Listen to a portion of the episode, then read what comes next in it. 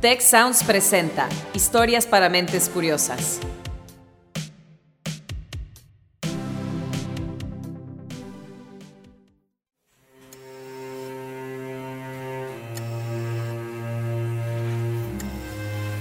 empecé a manifestar unas molestias que parecían un adormecimiento en ciertas partes del cuerpo, siendo más intenso en mi pierna izquierda y mi, brazo derecho. Ella es Larisa Plasencia, tiene 50 años y desde hace 15 padece dolor crónico. Primero fue un adormecimiento normal, como cuando se te duerme alguna extremidad pero después empezó a estar acompañado de ardor y de una hipersensibilidad hasta, hasta ser molesto el mismo aire.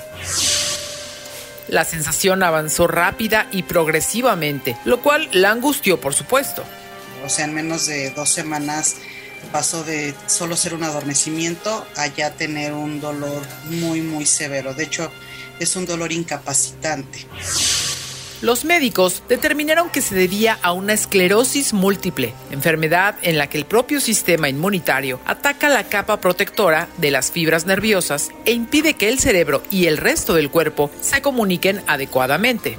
Tuve que ser hospitalizada porque los dolores ya, ya eran muy fuertes, ya no se me quitaban con nada. En el caso particular de Larisa, la esclerosis múltiple provocó el dolor crónico, pero por supuesto no es la única causa. El dolor crónico es tan común que una de cada cinco personas adultas lo padece. Vivo con un dolor permanente al cual ya me acostumbré y al cual yo ya sé vivir con él. Si dicha condición les suena familiar, entonces llegaron al sitio correcto, pues en el episodio de hoy conoceremos en qué consiste el dolor crónico, cómo se diagnostica y sobre todo cuáles son las opciones de tratamiento. Yo soy Ana Torres y esto es Historias para Mentes Curiosas. Bienvenidos y bienvenidas. El dolor es un eh, sistema de alarma para el organismo les presento a Vinicio Granado Soto, científico del Centro de Investigación y de Estudios Avanzados Sinvestap, que analiza las bases neurobiológicas del dolor. No se percibe la, la evolución del ser humano hasta donde estamos ahora sin la presencia de un sistema que le alerte ante el peligro del entorno. Esto significa que el dolor tiene una función y nos ha ayudado a sobrevivir. Como tal, el dolor es una eh, experiencia sensorial y emocional desagradable asociada con daño tisular que puede ser real o potencial. Gracias a él, evitamos hacernos daño. Por eso no metemos la mano en agua hirviendo, tenemos cuidado al manejar un cuchillo filoso y acudimos al médico cuando nos sentimos mal.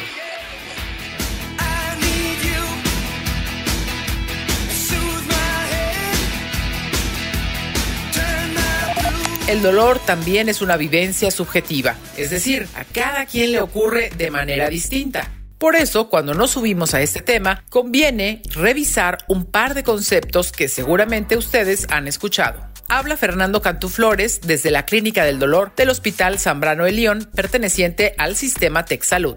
El umbral al dolor y la tolerancia al dolor son dos palabras eh, que pudieran tomarse como iguales, eh, que ciertamente tienen, tienen su, su diferencia, ¿no? El umbral, por un lado, es el estímulo mínimo que determinado individuo interpreta como doloroso. Y puede ser un estímulo mecánico, puede ser un estímulo de temperatura, puede ser un estímulo eh, que se esté relacionando con por ejemplo, láser. La tolerancia, por su parte, se refiere a cuánto de ese dolor soporta cada persona. Que tanto después de que yo empiezo a percibir el dolor como, como dolor, que tanto lo puedo tolerar y, y es lo que me hace buscar ayuda. Se llama Lola y tiene historia, aunque más que historia sea un poema.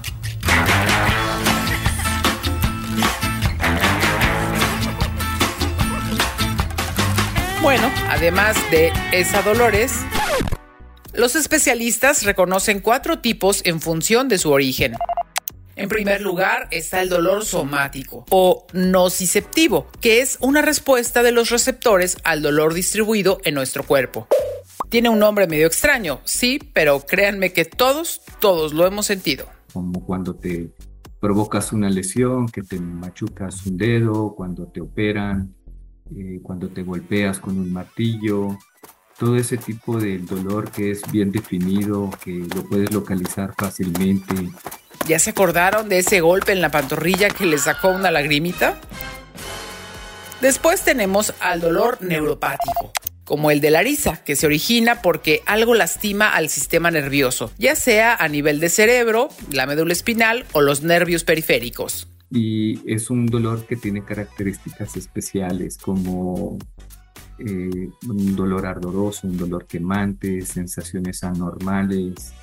Eh, es un dolor que lo describen como agujas que se clavan, como choques eléctricos. Asimismo existe el dolor visceral. 11, 12, 13, 102. Si estás triste, llámanos. ¿No duermes por las noches? ¿A tu ex todo te recuerda? Recuerda. 11, 12, 13, 102. La solución para el mal del corazón. Pero no ese dolor visceral, sino el que se presenta cuando los órganos internos, como el estómago o el intestino, se distienden o esponjan. Los famosos cólicos son un ejemplo muy bueno del dolor visceral. ¿Qué vas a saber si tú no sangras una vez? Por último, está el dolor nociplástico, un mecanismo del que aún se sabe poco, pese a que afecta a muchas personas. Interviene no solamente la lesión, sino que interviene una serie de cambios que se realizan en el sistema nervioso central. Eh, y eso incluye a diagnósticos específicos que antes no los podíamos colocar en, un grupo de dolor como es la fibromialgia, como es el, el colon irritable y, y, todo este tipo de dolor que se asocia a enfermedades eh, reumatológicas propiamente. Ahora bien, además de esta clasificación, los dolores pueden dividirse en función del tiempo. Hay dolores agudos que duran relativamente poco y dolores crónicos que persisten por más de tres meses o incluso se repiten cada cierto periodo. El dolor agudo es una forma de expresar una alerta al organismo que algo no está bien que hay que buscar ayuda y hay que ponerle atención para poder remediar esta situación. Los casos crónicos, en cambio, son negativos por donde los veamos. El dolor crónico no nos funciona como alerta. Realmente no tiene una función positiva. Repercute no solamente en la persona, sino en los individuos que están alrededor, en la familia, los amigos. Así le pasó a Larisa, quien nos contaba su historia al inicio del episodio. Fue muy difícil. Eh, pasé por todos los estados de ánimo habidos y por haber. Tenía 35 años, mi hija tenía 15, entonces sí era para mí eh, emocionalmente muy devastador porque yo no quería que mi hija fuera la que me cuidara a mí. A nivel social y económico, esto representa un fuerte golpe, ya que las personas afectadas por el dolor crónico a menudo se ven obligadas a abandonar sus empleos y actividades cotidianas. Fíjense en el tamaño del problema. Alrededor del 30% de la población en el mundo sufre de dolor crónico. Estas estadísticas que generalmente son adultos de más de 30 años, pero eh, el dolor crónico aumenta a medida que aumenta la edad. Particularmente en edades de arriba de 60 años, el porcentaje puede aumentar hasta un 70% de la población. Hagamos una pausa y al regresar vamos a ver a qué se debe el dolor crónico y cómo se diagnostica. Ya volvemos.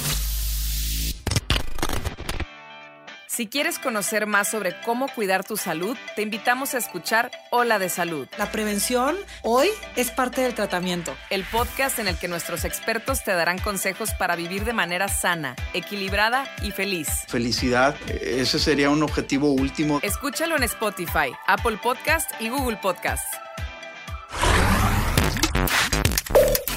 Historias para mentes curiosas. El podcast. Thank you.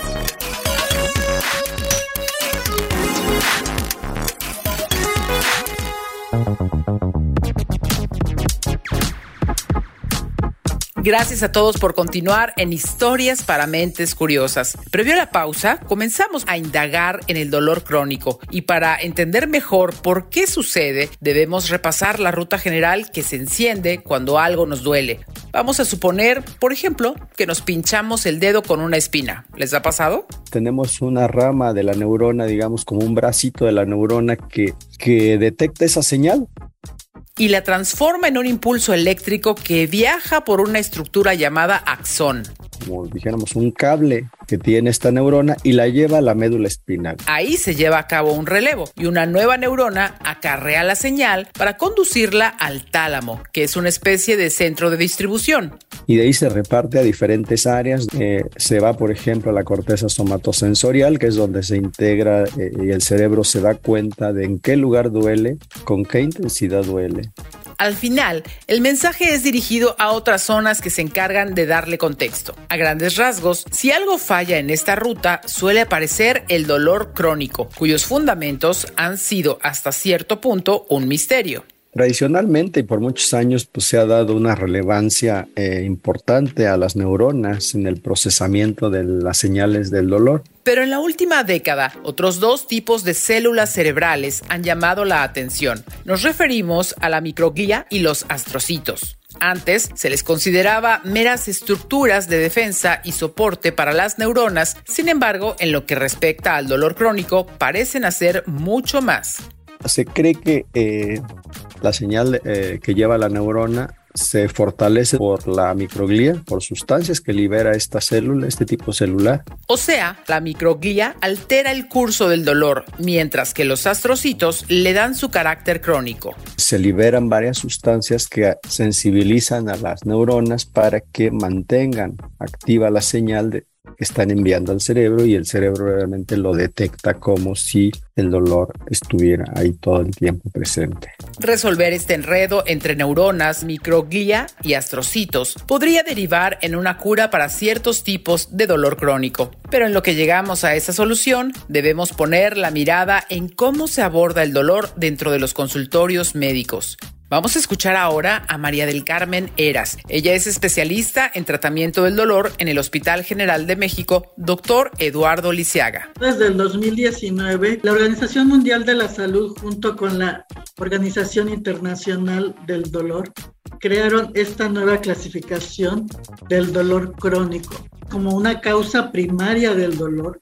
Quiere decir que el dolor puede ser una enfermedad en sí misma. En la que existe una alteración funcional ocasionada también por un estrés emocional sin explicar una causa. La migraña es una muestra concreta de ese tipo de dolor crónico porque a pesar de que muchos la hemos experimentado, no se sabe con total exactitud qué es lo que la dispara.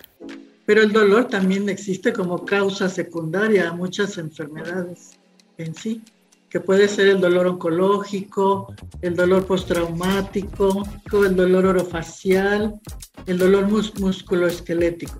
¿Por qué es importante hacer estas distinciones en torno al dolor? Para que no se pase por alto o se confunda el sufrimiento de los pacientes. Vamos a escuchar de nuevo a Larisa Plasencia. El diagnóstico fue muy complicado porque no todos los médicos están familiarizados con esta enfermedad. Entonces, cuando tú llegas con un médico y le dices que tienes una pierna dormida, pero que te duele, pero que te arde, se te quedan viendo y no, no, no entienden.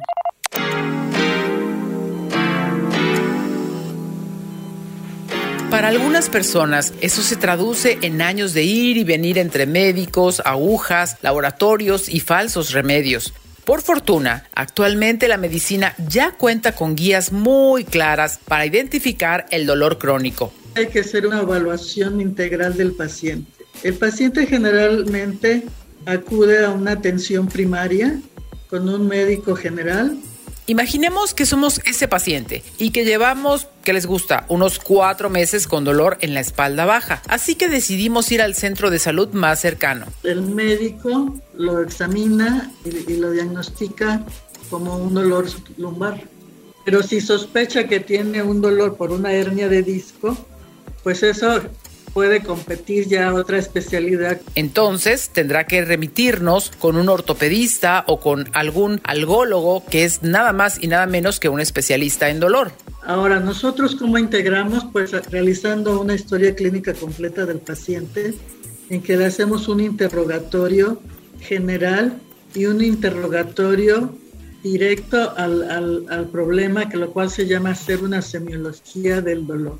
El médico nos preguntará cuándo inició el dolor, en qué parte del cuerpo lo sentimos, qué tan intenso es y cómo se manifiesta. Si es un dolor urente, punzante, opresivo, lancinante, si el dolor se acompaña de algunas otras alteraciones como náuseas, mareos, vómito, estreñimiento, falta de apetito, este cuestionario irá siempre asociado con una exploración física y puede reforzarse con análisis de laboratorio. Podemos pedir laboratorios, como ven, hace una biometría hemática para ver si no hay alteración de anemia, cómo están las plaquetas, una química sanguínea, si tenemos el azúcar elevada o el ácido úrico, lo cual nos pueden orientar Además, es posible que nos soliciten otros estudios de gabinete. Desde unas placas simples de columna, unas placas simples de abdomen o de tórax, dependiendo el, la patología que estemos o la enfermedad que estemos evaluando.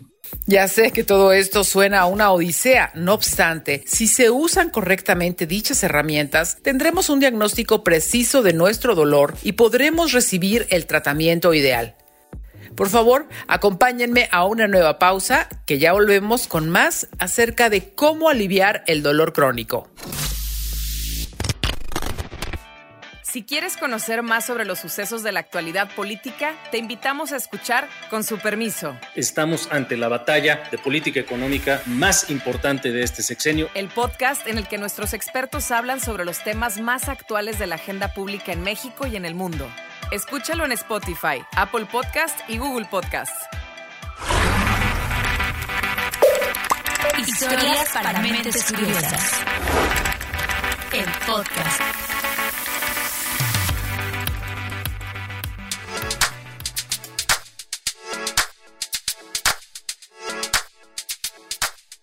Amigos, nos estamos aproximando al final de este episodio de Historias para Mentes Curiosas y antes de avanzar más queremos hacerles una advertencia.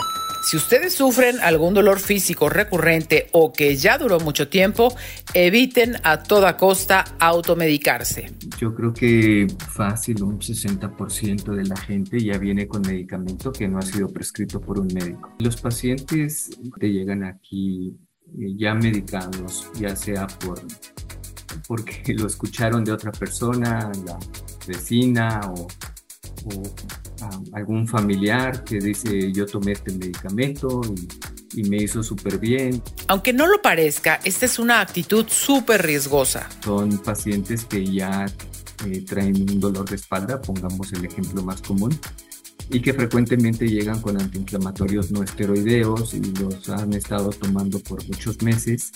Y frecuentemente vemos pacientes que tienen insuficiencia renal o gastroenteritis erosiva y sangrante Sí, el uso constante y no vigilado de lo que consideramos una simple aspirina o ibuprofeno puede tener graves consecuencias en la salud. Y es que la atención del dolor no solo consiste en quitarlo, sino en verificar que el resto de nuestro organismo trabaje adecuadamente. Eso es lo que motiva a Larisa a confiar en sus médicos tengo que estar checándome mis riñones y mi hígado porque pues sí es un cóctel fuerte de, de medicamentos.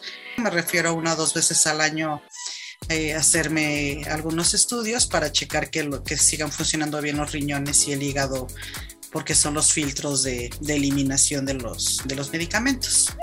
Larisa sabe que hoy en día el alivio del dolor es un derecho humano y se ha informado sobre la variedad de tratamientos alternativos a los fármacos. Estos son algunos de ellos. Bloqueos o filtraciones. Son métodos muy localizados a los que se recurre cuando la forma convencional de administrar un fármaco no funciona o está provocando muchos efectos secundarios.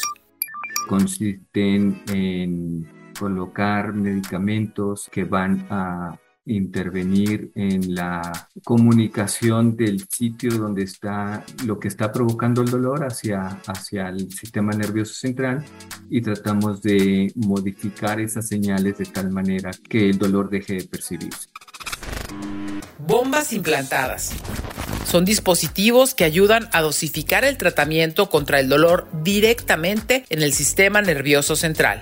Tienen un reservorio que contiene medicamento para colocarse mediante un catéter en el líquido cefalorraquídeo que, que rodea la médula espinal. Neuroestimulación.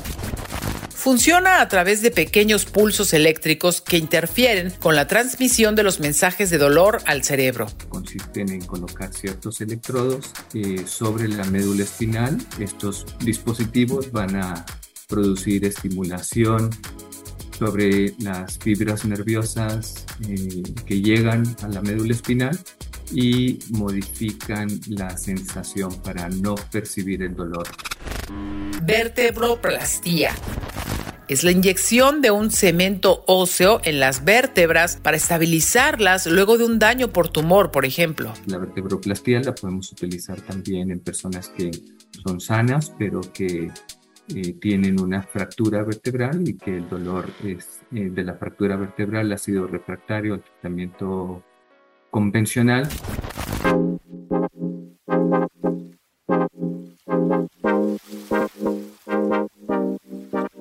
A estas opciones se suman recursos como la terapia física, la psicoterapia, los grupos de ayuda, por supuesto, o el mindfulness, que coadyuvan al tratamiento del dolor y atienden su componente emocional. Tuve que trabajar mucho en mí, en mi primero para sanarme emocionalmente, después entender la enfermedad porque no es fácil entenderlo, creo que eso es lo más difícil, entender qué es lo que tienes después entender que nunca se te va a quitar y que tienes que vivir con ello.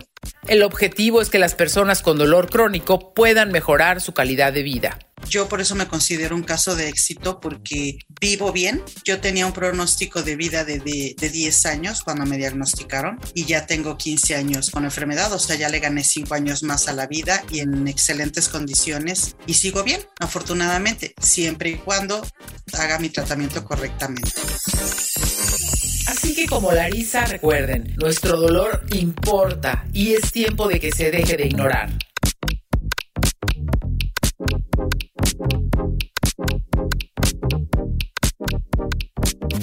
Esto fue Historias para Mentes Curiosas, un espacio de Tech Sounds Podcast. Nuestro propósito con ustedes es fomentar una cultura del conocimiento siempre, siempre de la mano de los expertos.